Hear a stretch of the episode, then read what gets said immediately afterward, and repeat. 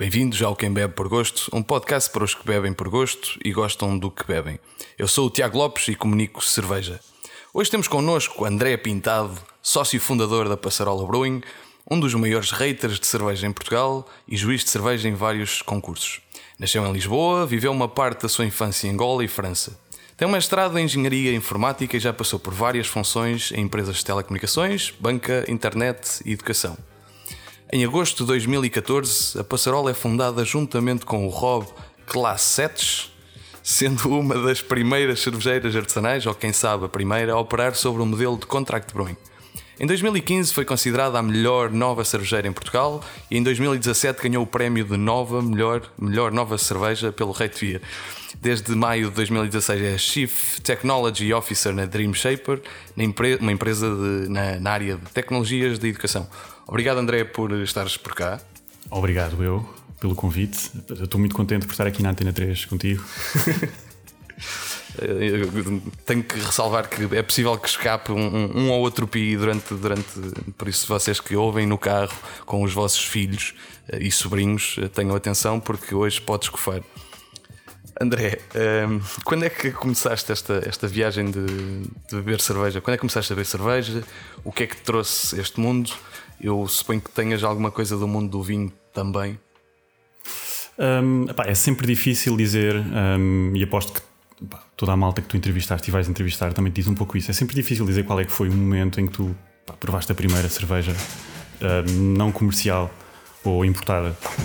eu acho que deve ter sido por volta de, não sei, 2007, 2008. Devo ter começado a provar aquelas cervejas importadas, tipo umas Erdingers, umas Jogardens, etc. Um, Porquê? Epá, não sei bem dizer, eu acho que sempre me interessei por sabores, culinária, bebidas, vinhos, eventualmente.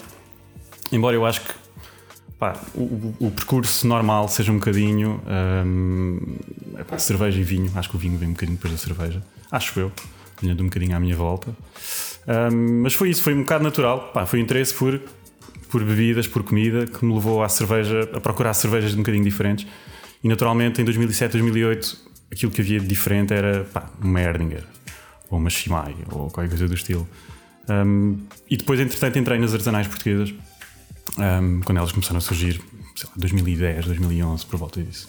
Que na altura, fiquei, fiquei a saber há, há pouco tempo, nomeadamente ontem à noite, que, que compravas cerveja, né? ou que encontravas-te até na rotunda do relógio para comprar cerveja, porque mais que nada, porque era difícil, não havia nenhum ponto de, de venda nessa altura e tinhas que, diretamente estar com o produtor.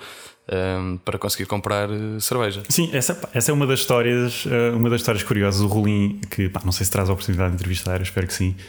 Um, em 2013, se não me engano, a Min Sardina era uma das poucas cervejeiras artesanais que havia. Eu não sei se na altura o Rolim fazia mais do que fazia cerveja pá, num sistema, se calhar, não sei se era mais do que 50 litros, devia ser à volta de 50 litros, não lembro bem. Pá, e eu tinha um bocado a panca de contactar os cervejeiros na altura e encontrar-me com eles para eles me darem cerveja para eu beber. Um, e o Rolim trabalhava no aeroporto, eu trabalhava no Arieiro. Encontrávamos na rotunda do relógio para ele me, para ele me vender umas amuras.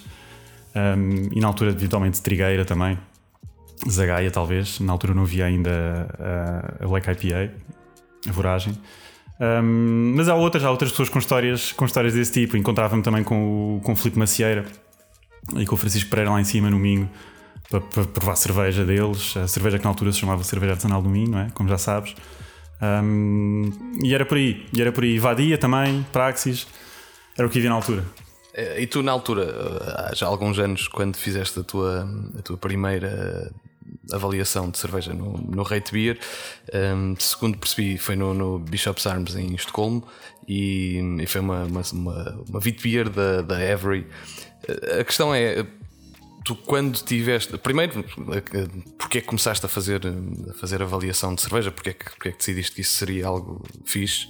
E, e, e até que ponto é que foi pá, surpreendente tu chegares ao pá, Estocolmo que tem uma cultura de cervejeira muito mais evoluída do que nós, obviamente. E, e como é que foi uh, esta, este salto, de certa forma? Ou foi antes de, de conheceres também a cerveja artesanal em Portugal? Um, eu acho que, bem como eu te disse há bocado, eu não sei bem um, em que altura foi, mas pá, tem um pouco a ver com as, as, as cervejas importadas que tu encontravas no corte inglês e, e, e, habitualmente no cinema monumental, no Medeia.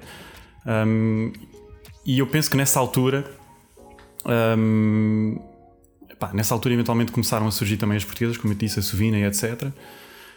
E um, a, viagem, a viagem a Estocolmo foi. Não foi na viagem a Estocolmo que eu tive. Que eu tive. Um, que eu comecei, que eu tive a luz. É mais ou menos, em parte. Eu, eu quando fui a Estocolmo, antes de ir a Estocolmo, eu já sabia que havia o Rei Beer.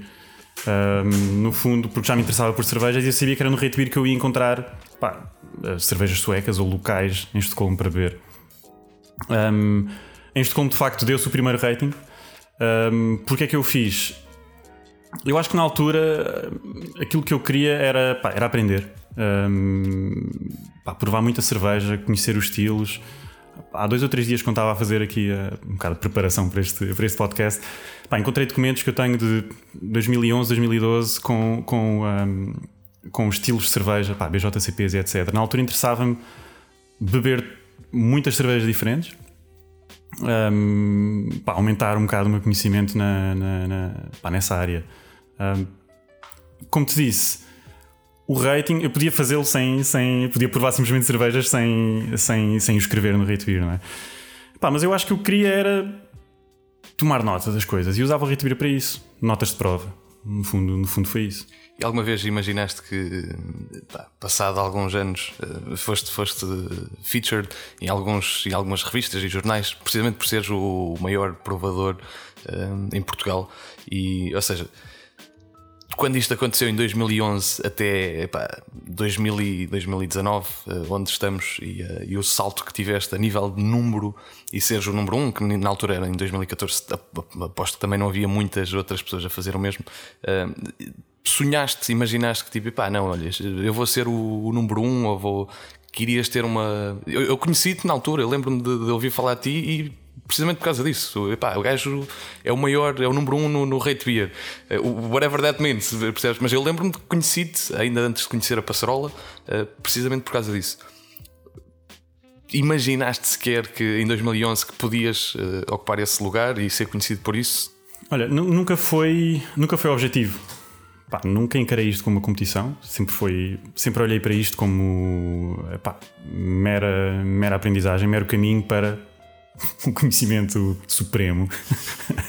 Estou a brincar, pá, mera, mero, mero, mero caminho, simplesmente, no percurso, uma parte do meu percurso. Portanto, eu não queria, não queria, não queria essa comparação, aliás, porque na altura até surgiu, essa, surgiu esse título de, de hoje ser o maior provador. Era o maior provador no Retvir, de facto mas na altura havia pessoas que tinham bebido mais cerveja do que eu. O Bruno aqui bebe cerveja há muito mais tempo do que eu, bebe, bebe muito mais cerveja do que eu. É só um exemplo. Fora todas as outras pessoas uh, que iam aos encontros de cerveja já pré-2011, pré 2010 que certamente terão bebido mais cervejas do que eu. Aquilo surgiu um bocadinho por acaso. Um, eu, na altura, surgiu, a primeira vez que isso surgiu foi no público. Um, eu, na altura, estamos a falar de inícios de 2014. Queres chegar, queres chegar só um bocadinho mais para Quero, pois, sim, com certeza. Eh, no início de 2014, pá, contactei o Jornal Público e outros jornais um, com a intenção de escrever sobre cerveja para esses jornais. Um, e recebi uma resposta do público mais ou menos rápida a dizer: pá, uh, nós queremos te entrevistar. E eu disse: ok, se calhar eles acharam que não havia, não havia tema suficiente para encher uma página semanal uh, sobre cerveja. Um, então entrevistaram-me e surgiu esse título que eu nunca disse, eu nunca, nunca o disse na entrevista, um, mas enfim, isso opá, de certa forma incomodou-me um pouco, porque, pá, porque olharam para mim como pá, o gajo que quer beber mais cerveja que toda a gente e não é esse o objetivo. Certo. Tu como é que aprendeste a, a, avaliar a cerveja? Eu não sei, não sei, os teus primeiros ratings obviamente seriam muito mais crus e, e até para quem não está tão, tanto familiarizado com o rate beer, uh, o rate beer comparativamente com o Untapped, por exemplo, que é uma, uma, uma pontuação mais uh, mais pessoal, epá, eu gosto de cervejas fumadas ou não, epá, isto é uma cerveja fumada, dou um 3 porque, epá, porque eu não gosto de cervejas fumadas e o critério é um bocado limitado. Por outro lado, no rate beer é uma, uma análise epá, muito mais imparcial, digamos assim, porque analisas perante o estilo. Eh, e eu, não, eu não, não fiz o meu trabalho de investigação propriamente e, e, e analisar os teus primeiros ratings, mas eu assumo que não fossem tão desenvolvidos, tão complexos, tão tão bem feitos quanto os consegues fazer agora. Como é que tu aprendeste a avaliar a cerveja? Sim, pá, isso é engraçado porque aconteceu exatamente isso. Tu vais a ver ratings meus de 2011 pá, e são. Uh, pá, a cerveja é boa, é má. Yellow collar, bitter. Nem sei se tanto. Yellow collar, sim, provavelmente. Dark. Um, mas como é que eu aprendi? Pá, foi muito, foi muito autoaprendizagem, li um bocado. Um, como te disse, pá, tinha os, os Brewers Association, a folha de estilos do Brewers Association, a folha de estilos do BJCP, lia um bocado, um, provava cerveja com outras pessoas também, cervejeiros, um, e, e, foi muito autoaprendizagem. Uh, há uma coisa interessante no Rate Beer que o Antep não tem, e já agora aproveito para te dizer isso, tu sabes, um, que é estar dividido pelos critérios de avaliação. Uh, tu avalias uma cerveja segundo os critérios de avaliação numa prova. Um, portanto, aroma, sabor, uh, paladar, overall e, e aparência. Uh, e no Antep não. E essa divisão no Rate Beer obriga-te também a pensar obriga também a pensar segundo esses critérios. Isso foi, pá, foi uma ótima ajuda, sim. sim. Entretanto, pá, o Rate Beer evoluiu um, e hoje em dia eles querem se aproximar um bocadinho mais do Untapped, porque o Untapped, não sei, não, não conheço os números, não é? Mas eu diria que o Untapped estará a ultrapassar o Rate Beer em termos de números de utilizadores e de ratings. Um, e então provavelmente um, eles agora adotaram também uh, o rating sem, sem seguir os critérios, portanto, o rating só com a nota. Um, mas eu continuo, quer dizer, atualmente não, mas eu continuei até, até deixar de, de fazer ratings ativamente no Retweet a fazê-lo uh, segundo os critérios. Tu, segundo me pareceu, tu fizeste o teu, o teu último rating foi em, em outubro de 2018 com o número 4000. Porquê é que paraste? O teu fígado disse que a vossa relação não estava a funcionar? foi mais ou menos isso. Não, olha, sabes que. Engraçado, em relação àquilo que eu disse há pouco, de eu, pá, eu queria aprender sobre cerveja. Eu acho que cheguei a um ponto onde, pá, eu, claramente tenho sempre a aprender sobre cerveja, toda a gente tem sempre a aprender sobre cerveja, ninguém sabe tudo. Um, mas cheguei a um ponto onde um, pá, isso também me consome tempo. Aliás, penso que o Bruno aqui também, disse, também te disse isso na, no primeiro podcast. Pá.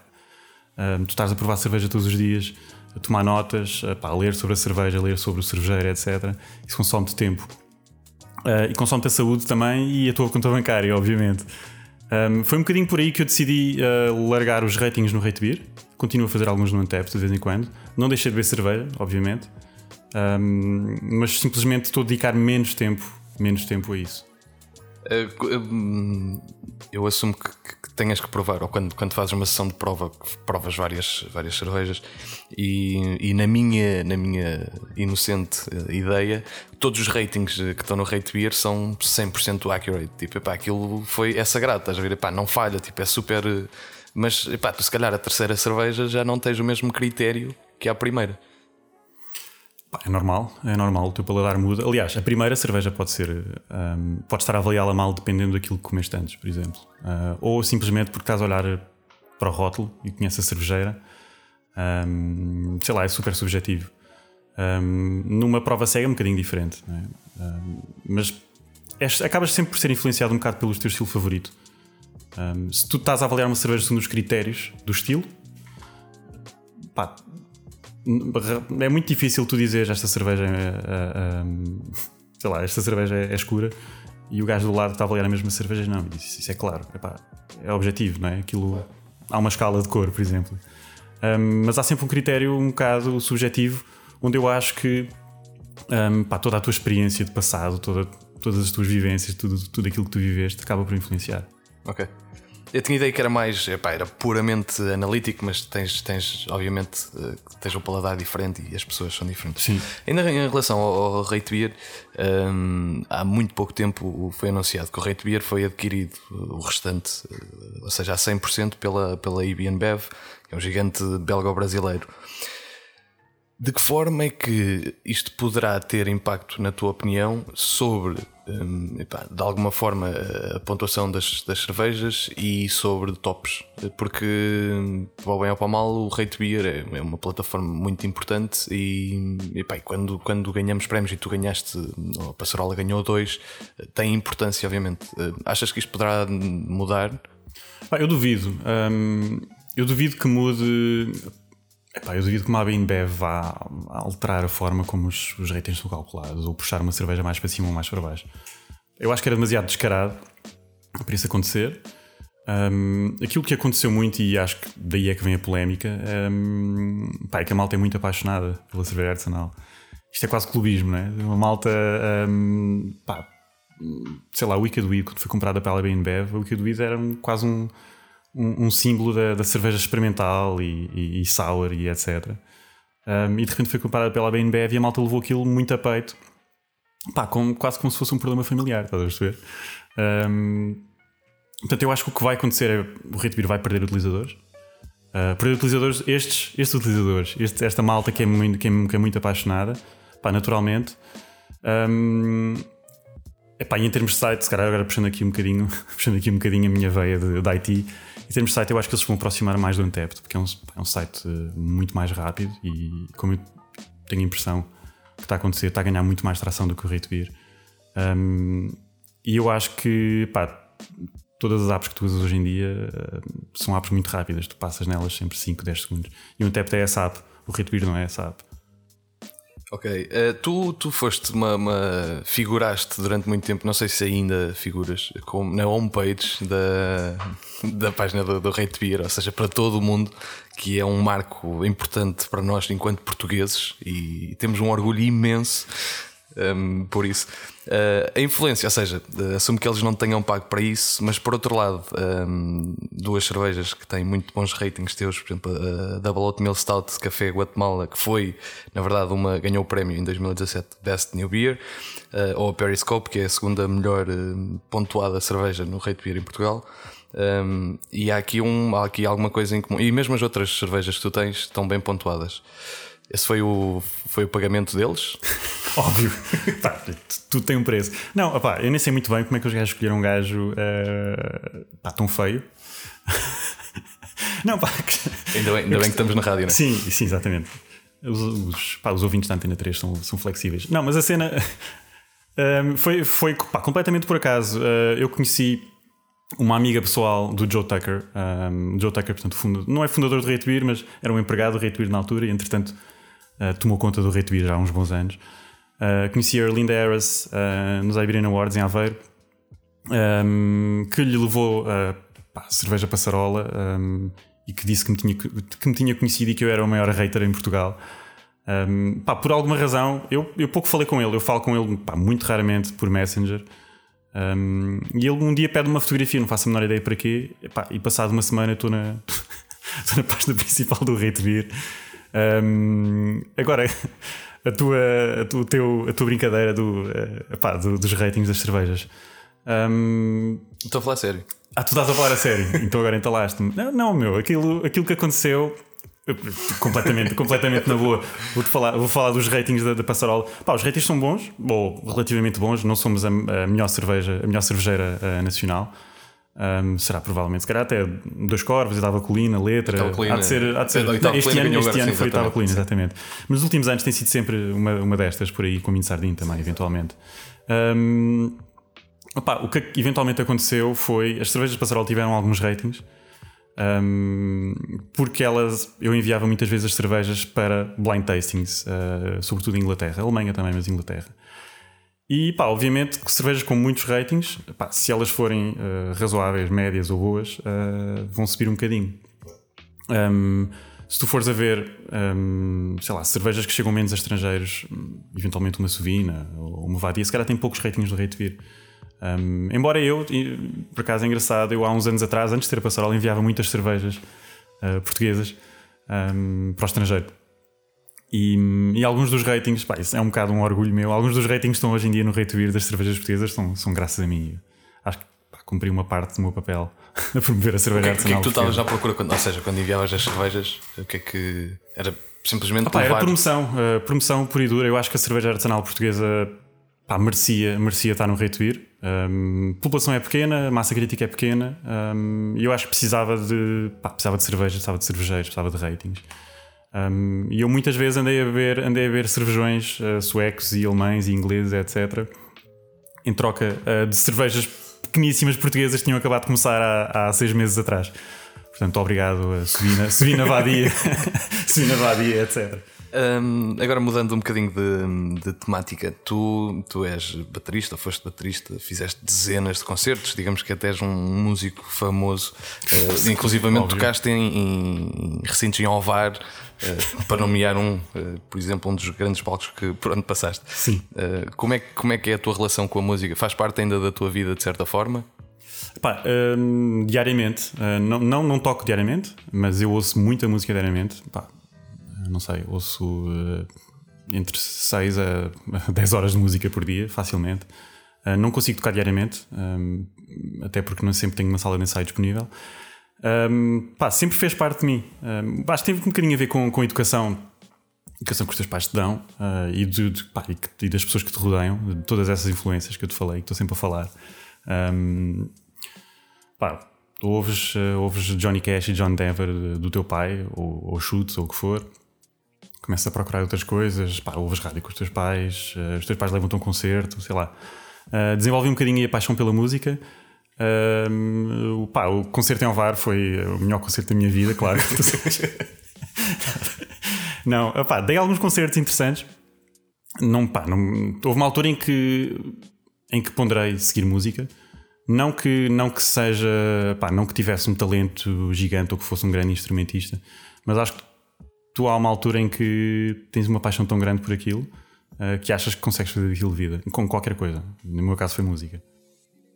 Um, com uma transição muito suave, estamos a falar sobre música. Isto leva-me a, a, perguntar uh, sobre os Baltic Porter, que, segundo me parece, tu tiveste alguma influência na ideia, na concepção da, da banda. Opa, sim, sim, alguma influência. Um, foi, estamos a falar em 2016, já falámos sobre isto, acho eu. 2016, o aniversário do, primeiro aniversário da Dois Corpos, no dia da apresentação da, da, da cerveja Periscope. 19 de julho. Obrigado. a estudar bem. Obrigado. eu não ia chegar lá. Um, portanto, 19 de julho de 2016, no aniversário da Dois Corvos, um, apresentação também da cerveja Periscope, que é uma Baltic Porter.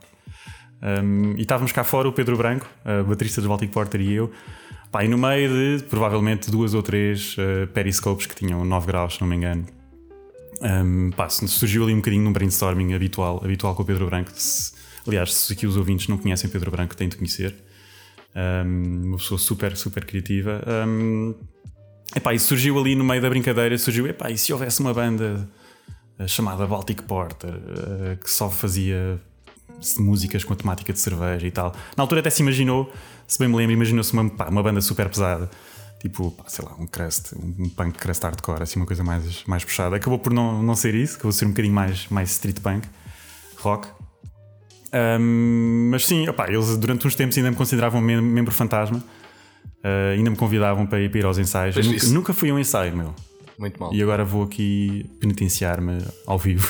Pois, porque isso combi combinou na mesma altura que tu te mudaste para o Porto. Foi propositado? Foi fugir, claro, claro. Pá, toda a gente sabe que o Pedro Branco é um gajo intenso. E, e o que é que levou eu... ao Porto também? Fui fugir do Pedro Branco. Fugir do... Não, estou a brincar. Um, por razões pessoais. Razões pessoais, na altura, uh, fizeram-me mudar para o Porto. Uh, por acaso foi coincidente porque. Um, julho, não é? Estamos a falar de julho de 2016. Uh, e eu mudei-me em agosto. Um, e, e foi, né? Pá, basicamente os Baltic Porter começaram e eu, e eu saí, saí para o Porto. Uh, e foi um pouco por causa disso que eu pá, não tive mais envolvido. Nem sei se ia ter sequer mais algum envolvimento nos Baltic Porter, pá, que, como tu sabes, são um grupo incrível uh, e super coeso. Portanto, até tenho medo um bocado de, de meter. E pá, e o Tiago é um gajo grande, portanto. De facto. Tu, tu aprendeste a fazer cerveja uh, num workshop com a Fermento, uh, que é a empresa da letra, digamos assim, em 2012. O que é que te levou lá? Uh... Opa, foi. Foi mais eu conheci Eu conheci o Filipe Macieira, foi engraçado. Uh, há, portanto, em 2011, se não me engano, mandei-lhe um mail a dizer: Olha, ouvi falar da vossa cerveja artesanal do Minho, posso provar? Eles mostraram o equipamento deles na garagem, na garagem do Filipe Macieira, que era pá, incrível, equipamento todo artesanal. Um, e eles um, depois pá, guardaram o meu contacto e disseram: Olha, vai acontecer o primeiro Minho Beer Fest uh, no Mosteiro Tibães e antes do Minho Beer Fest vai haver um workshop de produção de cerveja. O que é que tu achas? Epá, e eu, uh, bora. É incrível, fui. Pá, na altura fui com a minha namorada, arrastei a minha namorada na altura, coitada. Uh, foi, pá, foi muito engraçado. Eu, uh, aquilo que conhecia da cerveja, ou da produção de cerveja, era pá, merdas que tu vês. Uh, Depois mete pi. Metes pi, é melhor, não é? Mer ou seja, tá merdas, tá pode ser merdas outra vez. Sim, sim. Merdas, merdas, merdas com gás ali na internet. Um, muito básico. Pá, não deixou de ser um workshop bastante básico. Foi um workshop de um dia. Um, mas foi, pá, claramente, claramente teve impacto. E tu, passado, passado dois anos, estavas um, a, a, fundar a Passarola, que foi na altura um, a primeira, talvez, um, não, é, não, é, não é completamente seguro, não, não sei dizer se, é, se foi a primeira ou não, mas a, a, trabalhar com, com contract brewing, ou seja, como sem cervejeira. Uh, mas antes, antes de falar sobre isso, o que é que tu, o que é que tu imaginaste quando, quando quiseste criar a Passarola? O que é que tu sonhaste Epá, hum, foi curiosamente foi uma ideia, foi um sonho a dois. Foi um sonho do Rob. Uh, tu há bocado disseste. Claro. Disse bem o nome? Não, me disseste mal. acho que ele vai ficar ofendido contigo. Klacek. Klacek. Klacek. É um C, aqueles Cs com acentos. Ok. Acentos. Tu mandaste-me sem, sem acento. Porque pá, o meu teclado não é um teclado eslavo. Pois. o, o, uh, pá, foi um bocado um sonho a dois. Um, pá, foi olharmos para o mercado e dizermos: pá, foda-se, não há. Não há um. Onde é que estão as IPAs americanas aqui, meu? Onde é que está a Sierra Nevada Pale Ale? Onde é que está a Stone IPAs e as, e as 60 Minutes IPAs da Dogfish, etc. Um, pá, e foi um bocado, foi um bocado essa, essa vontade uh, aliada a ver espaço no mercado. Não foi só paixão, foi olharmos um bocado para o mercado e pensámos: pá, isto, isto é possível. Um, e curiosamente ele é australiano, não é? E estávamos a fazer cervejas com, com pá, uma tendência, uma, um vetor um bocado, um bocado americanizado. Um, e pá, e é por aí, já não me lembro bem do que é que me perguntaste. Epá, pode ser, pode ser. Eu também não sei muito bem, mas não estava a ouvir. Sim. Uh, depois, entretanto, a, a, IPA da Passarola é uma, uma cerveja de certa forma icónica, porque de certa forma, na, altura, quando, quando apareceu, não havia muitas cervejas naquela de, desse tipo, mais, mais lúpulo americano e mais, mais arrojadas, digamos assim. Qual foi a importância que, ou como é que chegaram lá, o que é que, o que, é que a Passarola IPA significou? e significa. Epá, é engraçado que um, eu tive a ouvir o podcast do Pedro Romão, também fiz o meu trabalho de casa, um, e ele, diz, ele disse uma coisa pá, que, é, que é super valioso para o nosso dia a dia, para nós aguentarmos aqui um bocado, uh, um bocado todo, todo o trabalho árduo, que é hoje em dia pá, tenho pessoas uh, que me vêm dizer: Olha, passa, a Passoral IPA mudou a minha vida. Um, o David do Catrai um, pá, ainda me disse isto pá, há 3 ou 4 dias. Pá, se não fosse a Passarola IPA, eu não estava aqui a trabalhar no Catraio. Um, eu acho, acho, isso, acho isso incrível. Um, pá, e, nós acho que fomos um bocadinho arrojados na altura, um bocadinho pré. Um, epá, foi, sei lá, 3 ou 4 meses antes de, antes de dar o ERA da oitava e etc. Porque foi um, caso, um, timing, um timing um bocado sortudo, digamos assim, porque depois eles também lançaram cervejas inacreditáveis uh, na, na mesma onda. Um, e somos vistos um bocado como pá, a primeira cervejeira que lançou uma IPA a sério, super lupulada. Estava super fresca, foi uma cerveja feita, uh, feita na Maldita, aliás, cudos, cudos para, para a Maldita e para o, e para o Gonçalo. Um, o Rob, na altura, claro, acompanhou, acompanhou a produção lá. Um, e foi isto. Já, pá, mais uma vez esqueci-me da pergunta que tu me fizeste. Tá, Acho tá, que esta água que, tá, esta água que estamos a ver está aqui. Uh... Eu, eu depois provavelmente vou ter fotos por isso depois, uh, em relação ao, ao, à forma de ir para o mercado e de ter a cerveja, ou seja, de produzir a cerveja sendo nómada, sendo gypsy de certa forma, que basicamente em vez de teres uma, uma fábrica uh, física, um, vais a outros espaços e utilizas espaço de, de fermentação que não seria utilizado e produzes a tua cerveja lá. Isto é um método que não existia ou que não era não existia ainda nenhuma cervejeira em Portugal a fazer isso. Quais as vantagens? Uh, achas que isso, obviamente, traz-te menos eh, investimento inicial? Por outro lado, uh, a liberdade criativa aumenta, liberdade financeira também? Pá, tu respondeste à tua própria pergunta. Então passamos não. à próxima. não, mas é muito, é muito isso. Olha, uh, flexibilidade, sim, um, tens muita flexibilidade. Aliás, tu olhas para, o, olhas para os exemplos de contract brewing que há hoje em dia, os grandes exemplos. Um, obviamente, nós conhecemos mais do continente europeu, mas há muitos nos Estados Unidos. Um, tens a Michelet, tens a Omnipolo, que fazem cervejas super experimentais. Pá, a tendência deles é mesmo fazer coisas muito experimentais duvido que tenhas bebido muitas vezes, duas vezes a mesma Omnipolo ou duas vezes a mesma Mikkeller. Portanto, eles têm essa, eles têm essa liberdade criativa.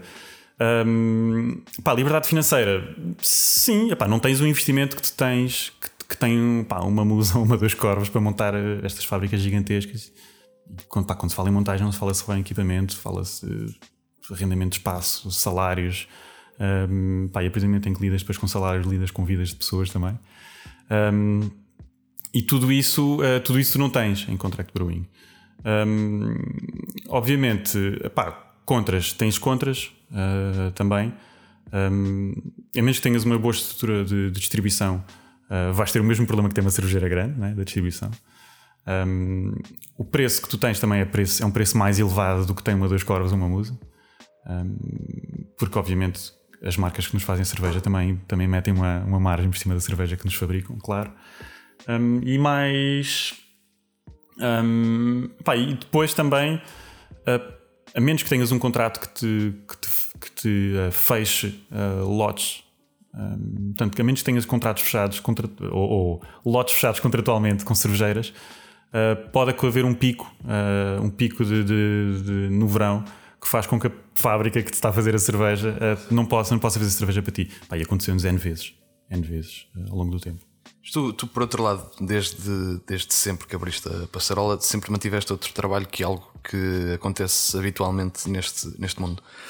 Isso, por um lado, talvez te dá, ou seja, permite-te, só, só consegues fazer isto precisamente porque não, ou seja, se tivesses uma, uma fábrica, se tivesses que produzir, acompanhar cerveja diariamente, assumo que não pudesses eh, fazer isso. Mas por outro lado, tem uma vantagem enorme que é teres liberdade financeira ou seja, não dependes, eh, neste caso da passarola, isso por outro lado pode ser eh, muito, muito positivo porque te permite ser mais criativo, ser mais arriscado, talvez não tenhas que fazer tanta pressão no mercado, e isso acaba por ser positivo. Sim, mais uma vez, vantagens e desvantagens, como em tudo. de facto, não ter uma dependência financeira da cerveja, tendo em conta que Epá, eh, não tens fábrica e estás a jogar um bocadinho com, com, com, o, espaço, com o espaço vago que há nas cervejeiras, dá-te algum conforto. Dá algum conforto tens um salário por fora, digamos assim. A parte negativa é que de facto epá, trabalhas à noite e trabalhas ao fim de semana. A tua vida pessoal acaba epá, obrigatoriamente afetada. Não, não, não há. Não, pá, não é. Não há almoços grátis. Não há, não, precisamente, não há almoços grátis. Sim. Um, Principalmente, ou seja, houve, assumo que tenha havido pontos mais positivos, mais. Eh, e talvez o que tu imaginaste com, com o Rob inicialmente do que é que a passarola eh, é.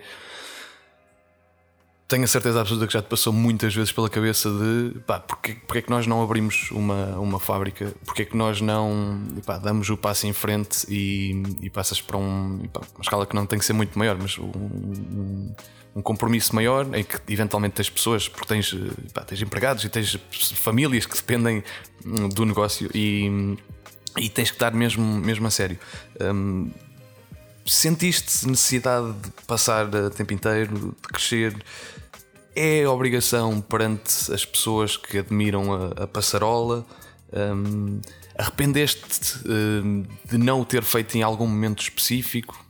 Posso depois partir as perguntas? Sim. Uh, uh, pá, começando por trás, ou aliás, pela frente, o, não, pá, não, não houve nenhum momento uh, perfeito para o fazer. foi, foi sempre algo, algo que nos passou pela cabeça desde, desde que começámos em 2014 abrir um novo espaço. Abrir um espaço ou abrir uma fábrica. Um, ou simplesmente comprar, comprar nós um fermentador e meter o fermentador de, na Etava Clínica, que foi o sítio onde nós, onde nós uh, fizemos mais cerveja. Um, Porquê é que não o fizemos? Pá, eu acho que há uma razão, há várias razões. Um, uma delas é um, quando nós começámos, eu não sei se o mercado estava preparado. Portanto, isto falando em 2014, 2015, eu não sei se o mercado estava preparado um, para uma cervejeira. Pá, sei lá, o que, o que eu quero dizer é que tu irias precisar de muito dinheiro ou de um investimento muito grande para ter uma cerveja tipo, a funcionar bem, a produção a sair fixe, a tua distribuição a trabalhar bem, a cerveja a sair a sair consistente. Um, não quer dizer que hoje em dia seja fácil, tu sabes muito bem que não é fácil, é difícil, uh, mas acho que era mais difícil ainda em, 2000, em 2014, 2015. portanto, eu acho que basicamente aquilo que eu estou a dizer é que uh, são merdas sem coragem, basicamente. É um bocadinho isso, um bocadinho bruto. Um, o facto de não ter coragem uh, está aliado ao facto pá, de eu ter uma profissão como engenheiro informático completamente uh, estável, obviamente. E eu acho que também está um bocadinho ligado ao facto de, em Portugal, não haver especialmente uma cultura, um, aquela cultura de empreendedorismo. Pá, não, é esta, não é esta vibe, muito boa vibe que andamos agora a assistir. Um, pá, é aquela cultura americana de pá, vou abrir um negócio amanhã, uh, não importa, não importa muito bem uh, como nem porquê. Vou abrir um negócio preciso disto. Um, essa cultura, essas ferramentas que, pá, que eu acredito que nos Estados Unidos estejam bem. Bem, estou a falar nos Estados Unidos porque acho que é, é, um bocado o, o símbolo do, do empreendedorismo mundial em todas as áreas. Um, essas ferramentas que eu acho que se devem dar, ou que estão um bocado à, à mão de semear em todo lado, ferramentas de pá, queres começar um negócio? Bora, tens aqui um sócio coisas do estilo. Tens aqui a documentação. Já achas que isso está a acontecer muito uh, neste momento? Uh, porque surgem cada vez mais marcas uh, Sim. E, e, de certa forma o, o, facto de não haver, ou seja, o compromisso que existe com uma, uma cervejeira que tem uma fábrica, que tem uma, uma dimensão mais, mais maior, de certa forma, um, ao compromisso e há famílias e há pessoas que dependem daquilo. E por outro lado, também se assiste muito ao aparecimento de, de cervejeiras mais pequenas, que é mais difícil serem rentáveis também. Uh, e por vezes até sem grande uh, background, sem grande experiência, tanto a nível de produção, como a nível de negócio, como a nível de, da própria conhecer a, a cerveja artesanal em Portugal. Achas que isso pode ser problemático?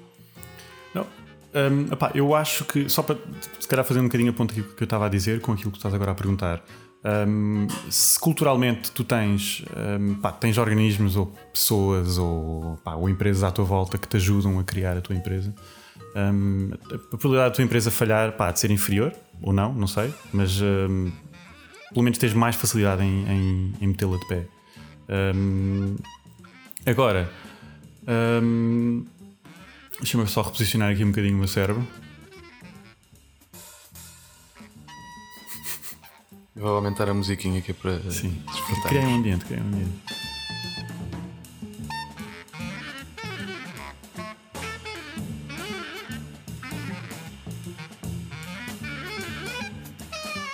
Agora?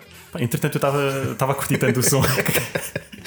que acabei, acabei, por me esquecer. Não, pá, tava, eu adoro, adoro esse, esse, som do, do Pavel. O Pavel fez um trabalho fantástico. Certo. Um, um, pá, sim, ao mesmo tempo, e se calhar agora fazendo a ponte com, com aquilo que é hoje em dia, pá, de facto o empreendedorismo em Portugal está, está um bocadinho na moda. Há, há, programas na televisão, há incubadoras a abrir, aqui no Beato, há, pá, vêm empresas gigantescas a abrir aí escritórios, etc. E a malta, a malta sente-se um bocadinho motivada por isso um, eventualmente está sem enraizar um bocadinho na nossa cultura, aquela coisa do abrir um negócio. Um, o que eu acho é que há muita gente. Um, eu há disse uma coisa errada, disse, disse pá, pá, bora abrir um negócio sem pensar muito bem nisso. Não, acho que é o contrário. Um, se tu queres abrir um negócio, acho que tens de pensar um bocadinho bem um, e, sobretudo, no médio e longo prazo, não é curto prazo. Não é simplesmente, olha, vou comprar um equipamento de 200 litros porque, porque pá, 200 litros é fixe ou 500 litros é fixe pá, olha agora um bocadinho à tua volta, visita a dois coros, visita a musa, a oitava, a letra, uh, vais ver que nenhuma tem um equipamento de 200 litros. E por alguma razão é, é porque 200 litros não é sustentável, por exemplo. Um, e eu acho que a malta começa muitas vezes uh, cervejeiras em Portugal uh, um bocado a quente. Um bocado de pá, isto é uma paixão incrível, vou abrir uma cervejeira, pá, a malta gosta da cerveja, uh, os meus amigos gostam, etc. Cerveja pode ser boa, Pá, mas claramente tens de pensar um bocadinho nos salários e, e, no crescimento da empresa também, não é? Não podes pensar só nos seis meses seguintes. Pois, nós, nós ontem estávamos a falar isso com, com o Pavel e era precisamente a questão de. É, é relativamente fácil, de certa forma. Eu contra mim falo uh, que pá, é criar uma marca, de certa forma, é, é juntar algumas ideias e, e obviamente, que fazer, ter feito cerveja antes é, um, é, um, é algo relativamente necessário. Hoje em dia já nem é, já nem é tanto necessário. Podes abrir uma marca sem nunca ter feito cerveja e alguém que te faz a receita e, e, bem, não tens de preocupar minimamente com isso. E, ou seja, digamos que hoje em dia tu, se tiveres a X uh, montante, tu consegues ir para o mercado. Isso acontece várias vezes, para o bem ou para o mal. Só que depois é, é, é preocupante, lá está, tipo, pá, eu faço uma, uma inauguração, tenho a minha cerveja na rua e agora? A continuação disso pode ser eh, problemática. Sim, sim. Ou não pensar nisso. Sim, sim. Eu, é engraçado porque um, isso só demonstra o quão, o quão isto é um tema apaixonante e a malta, e a malta pá, sente uma necessidade brutal em criar algo com isso. Um, não, pá, não quero aqui cortar as pernas a ninguém, mas eu acho que as pessoas um, se gostam muito uh, de cerveja, pá, ou continuam, ou fazem ou de fazer cerveja, ou fazem-no como hobby, uh, ou, ou de facto pá, pensam bem naquilo que, naquilo que fazem, se querem, se querem abrir um negócio e abrem um negócio. Sim. Como, como a, o mundo da cerveja artesanal é um mundo de partilha, eu quero falar sobre a Piquenique, que foram uma, uma série de saisons um, de 75 centilitros. Era uma saison eh, normal, digamos assim, sem adições, uma saison com hibiscos e uma rai, uma saison com centeio, certo? Certo. Muito bem. E depois também uh, uh, colaborações que, que a Passarola fez com a Aroeira, com a Itavaclina, com a Dois Corvos, com a Bolina. Uh, fizeram uma colaboração também com a, com a Iria, que era a Annie I'm Home, que era uma, uma saison com mel que foi produzida para o Art Beer Fest. acho que sim. Mais ou menos. ou pelo menos encaixou nessa altura. E, mas acima de tudo, queria, queria falar de uma, ou queria que me falasses de uma colaboração com a Min Sardine que fizeram creio que em 2016 talvez. Eh, que foi uma, uma colaboração, uma cerveja que se chamava uh, Alcateia para ajudar o lobo ibérico. E tiveram alguns tiveram resultados satisfatórios. Um, e eu, eu, eu, não me queria muito repetir uh, mas fiz uma pergunta mais ou menos parecida com o Pedro Romão. Mas uh, isto, isto há aqui um, padrão e a, e a responsabilidade social das, das cervejeiras. Um, como é que foi esta história? Porquê que eh, acharam importante fazer e qual é o impacto que isto tem? Sim, um, eu tenho a impressão que foi em 2015, não tenho a certeza. Eu acho que 2016 era um bocadinho tardio. Eu lembro-me que. Não, foi 2015, tenho a certeza, porque o Scott e a Susana por acaso apareceram no evento. Um, e na altura dos corvos estava a ser um bocado ainda. Bom, estava a ser cozinhada há muito tempo, aliás, mas não tinha aberto. Uh, portanto, foi 2015. Um, opa, a ideia surgiu, curiosamente, eu tenho a impressão que a ideia surgiu do, do Rob. Um, eu acho que nos países anglo-saxónicos há muito, há muito a ideia de, pá, do fundraising, do ajudar, ajudar a associação local e etc. Um, e não foi, não foi a única ideia, não foi a única ideia que ele teve uh, enquanto cá esteve, ele agora está na Austrália. Um, dessa, nessa, desse estilo. Só conseguimos concretizar essa, obviamente. Um, porque, porque o Grupo Lobo? Pá, na realidade, nem sei bem porque o Grupo Lobo. Um, Quando foram procurar na internet associações, associações fixes. E, foi... pá, e apareceu um lobo com uma carinha pá, super fofa. Com, sabes, sabes, já viste um lobo? Claro, claro. Mas, lobo ibérico. Ibérico, ibérico, sim. Fala português. Exato. Sim. E então. e, e arranha ali um olá. Sim. Opa, o que é que foi engraçado? Um... Vai ao supermercado e diz graças. Eh, momento de humor eh, com uh, Tiago Lopes. Uh, pá, e então uh, foi. Decidimos fazer um estilo de cerveja um bocadinho diferente. Foi uma Grodziska, que é um cerve uma cerveja de, placa. Pá, um bocadinho diferente. Tem, aquilo tem trigo fumado, é uma cerveja claramente diferente. Não tinha assim tanto álcool como o Pavel diz. O Pavel queixa-se tinha muito álcool. O Pavel não percebe nada de cerveja placa, como tu sabes. A cerveja tinha pá, aí 5 graus. Um, mas uma Grodziska normalmente tem 3 e tal. Portanto, portanto foi, por aí, foi por aí que ele, que ele se queixou. O gajo também queixa-se. Uh, pá, funcionou bem. Qual foi a necessidade de. de... O que é que nós trabalhámos com, com, com o Grupo Lobo? Pá, eu acho que. Hum, sabes que isso. Era, eu ia falar disso. Isso é fixe. Ser fixe é fixe. mas, mas a cena é que tu. Hum, eu acho que interessa mais ser fixe às grandes cervejeiras. As grandes cervejeiras gostam pá, demonstrar que pá, nós não somos só uma empresa que está aqui a fazer dinheiro, nós preocupamos com alguma coisa. Um, há sempre um bocadinho de marketing, uh, um bocadinho de marketing por trás dessas iniciativas. Obviamente, do nosso lado também há, claro, do lado de uma, de uma grande cervejeira, mais ainda.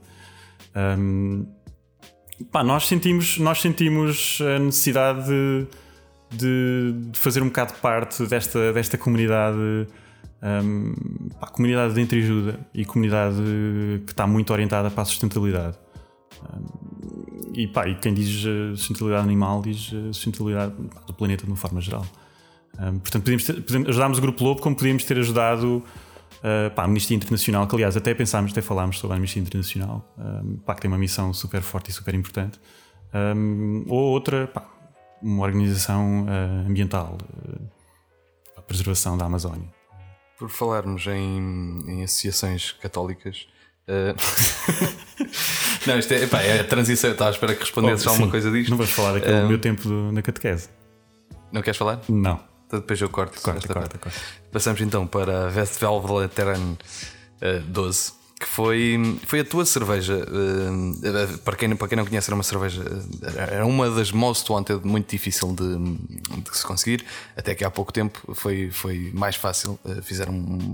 Ou seja, abriram a, venda e chegou mais facilmente a pessoas. Mas tu veste em 2012 e era muito difícil conseguir esta cerveja. E eu, segundo a minha exaustiva análise uh, ao teu perfil de Rate Beer, foi a tua segunda um, uh, cerveja mais bem pontuada. Tu hoje darias a mesma pontuação? Eu acho que, que vai de encontro à, à cena de ser uh, subjetiva ou não. Um, ainda é uma cerveja especialíssima? é muito mais fácil de arranjar hoje em dia. Um, portanto, eu acho que isso obrigatoriamente tira um bocadinho da tira um bocadinho de nível de especialíssima nisso, baixa um bocadinho aí a, a potência. Um, pá, eu na altura, eu, eu, curiosamente, é engraçado falar nisso. Eu já não bebo essa cerveja desde 2012, foi a única vez em que vi cerveja. Tenho, tenho Vesleteran 12 em casa, uh, dessa altura. Eu comprei em 2012 um six-pack pelo eBay, um, caro como a merda, deve-me ter custado para aí 100 paus. Um, portanto, eu paguei 100 euros por um six-pack mãe. Um, e, um, pá, na altura, eu acho que na altura fui levado um bocadinho pelo hype, óbvio. Um, pá, não, é impossível não seres levado pelo hype. Estás a ver uma Vesseleta 12 pá, e apanhas, apanhas aromas e sabores que pá, tu inventas, meu. Porque estás a adorar aquilo e de repente imaginas-te num campo, uh, no Eldorado, um campo de ervas com as vaquinhas ao teu lado a pastar. Mas hoje, hoje essa cerveja ainda é especial? Um, eu acho que é menos especial. Ou seja, se encontrasses um, num, num bar, opa, eu, acho, eu acho que eventualmente também depende. depende ah, estás a falar para mim ou para, a, para, para, a comunidade? Um pouco os dois. Pá, para o, mim continua a ser especial. melhor a falar, André. Acho que. Obrigado, Tiago. Eu acho que. Pá, para mim continua a ser especial, não tão especial, porque já provei um, e porque é mais fácil de arranjar eventualmente. Um, para a comunidade, é curioso perguntares isso, meu, porque eu acho que um, é possível que continue a ser uma cerveja super especial para a malta que esteja a entrar na cerveja e, pá, e para toda aquela malta que já bebeu Vesletran 12, que já bebeu pá, Great Divides, Ale Smiths, pá, aquelas omnipolas raras, as Mikelas raras, as Cantillons e etc. Um, se calhar deixa de ser especial. Um, pá, além disso, é uma cerveja com perfil um bocadinho mais doce. Nem toda a gente gosta de cervejas com perfil um bocadinho mais doce. Eu, inclusive, um, perdi um bocadinho essa, esse gosto por cervejas eh, pá, com um perfil, um perfil mais doce. Um, quase a terminar. Eu... Já, meu? Sim. Passa rápido, não é? Sim, pá, esta nudez também aqui também está a fazer um bocadinho de confusão. Ainda bem que temos esta secretária. Exato. Um, o futuro, qual é, qual é o, o, Como é que tu vês o futuro do, do craft em Portugal? O que é que é preciso? Ou o que é que tu gostavas de ver? O que é que tem que mudar? Um, eu acho que Pá, natural, naturalmente e organicamente. Ou pode estar satisfeito como está agora mesmo? Não estou, não estou. Ninguém está no mundo inteiro, nem nos Estados Unidos. Né? Os Estados Unidos cresceram demais e agora se calhar querem menos. um, o que é que. Pá, eu acho que organicamente vão abrir mais cervejeiras, um, grandes, médias, pequenas, uh, mais bares, mais bares de especialidade, etc. Um, portanto, isso vai ser. Pá, vai fazer parte do crescimento, vai ser normal. Portanto, não vou dizer que são precisos mais, obviamente são precisos mais, mas isso vai acontecer. Um, epá, são precisos podcasts como o teu um, e mais, e melhor, por favor. Não, epá, e, e, muitas outras, meu. A, associação, a associação de, há, há, atualmente penso que há duas associações de cervejeiros. Um, uma delas, eu até faço parte de uma delas, que infelizmente uh, está com dificuldade em descolar. Uh, obviamente, as pessoas têm. As pessoas trabalham full time, a maior parte delas trabalha full time nas cervejeiras, não é? Portanto, o associativismo em Portugal também não é, não é um, algo super desenvolvido. Se calhar estou agora a dizer uma cena, uma cena ué, criminosa, mas já vou levar na boca. Mas pronto, não faz mal. Uh, portanto, pá, associação, mais divulgação em podcasts, em jornais. Pá, eu acho que é preciso uma revista. Um, é preciso uma revista, pelo menos, uh, ou mais artigos em jornais. O Bruno Quinta tem feito um ótimo trabalho também nessa, nessa área. Na parte dos festivais, pá, estamos muito bem servidos.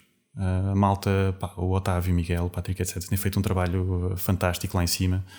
Um, aqui para baixo também, também tem, tem sido feito. É, curiosamente, acho que uh, é, possivelmente há mais afluência nos festivais do Norte do que no Sul, mas é simplesmente porque.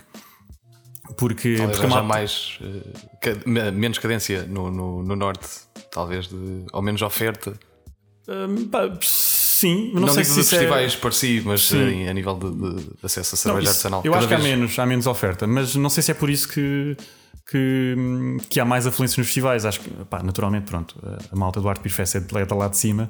Uh, naturalmente, os primeiros festivais surgiram lá em cima. Até houve um feito em Espanha, não sei se lembras, em Vigo. Uh, não, não, não me lembro, mas já li sobre isso. Sim. sim. Um, portanto, eu acho que isso, daí essa descentralização, essa, um bocado essa descentralização, pá, para compensar um bocadinho toda a centralização aqui em Lisboa. Não, estou a brincar. Um, portanto, festivais, acho que estamos bem servidos, provavelmente pá, manter, manter este nível, ir crescendo, uh, crescendo a um ritmo pá, uh, não, não exagerar. Acho que estamos, estamos com bom, um bom número de festivais, se calhar até demais, um, e crescer organicamente. E eu acho que é por aí, não? Falta, falta um bocadinho de divulgação, e quando eu digo divulgação, digo educação. Para terminar, já que estamos a falar de divulgação e educação, se tivesses que beber uma cerveja para o resto da tua vida, qual seria? Sabes que eu uh, estava mais ou menos à espera dessa pergunta, mas pensei, o Tiago não é assim tão inteligente para fazer esta pergunta. Claramente enganei-me. Uh, alguém, te, alguém te deu esta tenho, pergunta? Tenho uma equipa, sim. Tens uma equipa. Epá, é muito complicado. Um, é muito complicado porque cada cerveja tem, sua, tem o seu momento. Mas eu já sei que vou ter de responder esta pergunta, senão tu não fechas o podcast e eu estou com frio e porque estou nu. E está a acabar o tempo também. E está a acabar o tempo. Um, é moedinho, isso é por moeda, não é? Sim. Não, depois já não tenho a banda sonora. um... E assim termina o podcast. É muito, é muito, é muito complicado, pá, mas eu vou dizer, eh, vou ser muito estúpido, vou dizer eh, uma cerveja que já nem existe, que é a passarola da Blood Mill de Café da Guatemala. Para o resto da tua vida. Para o resto da minha vida. Muito bem, e assim terminamos uh, este podcast. Muito obrigado, André, por vir. Obrigado, Tiago. Obrigado por ouvirem este episódio. Se gostaste, subscreve e classifica com estrelinhas no iTunes ou as outras aplicações que possas utilizar. Partilha com alguém que acha que vai gostar e juntos vamos levar a mensagem da cerveja artesanal mais longe. Qual passarola voadora? Bebam. Muito bom, é? Super inspirado. Bebam cerveja artesanal e suportem a comunidade de produtores desta arte em estado líquido. Eu sou o Tiago Lopes e comunico cerveja. Aqui conduzo conversas informais com os heróis que trazem cerveja todos os dias aos nossos copos. Quem Bebe por Gosto é um podcast quinzenal para os que bebem por gosto e gostam do que bebem.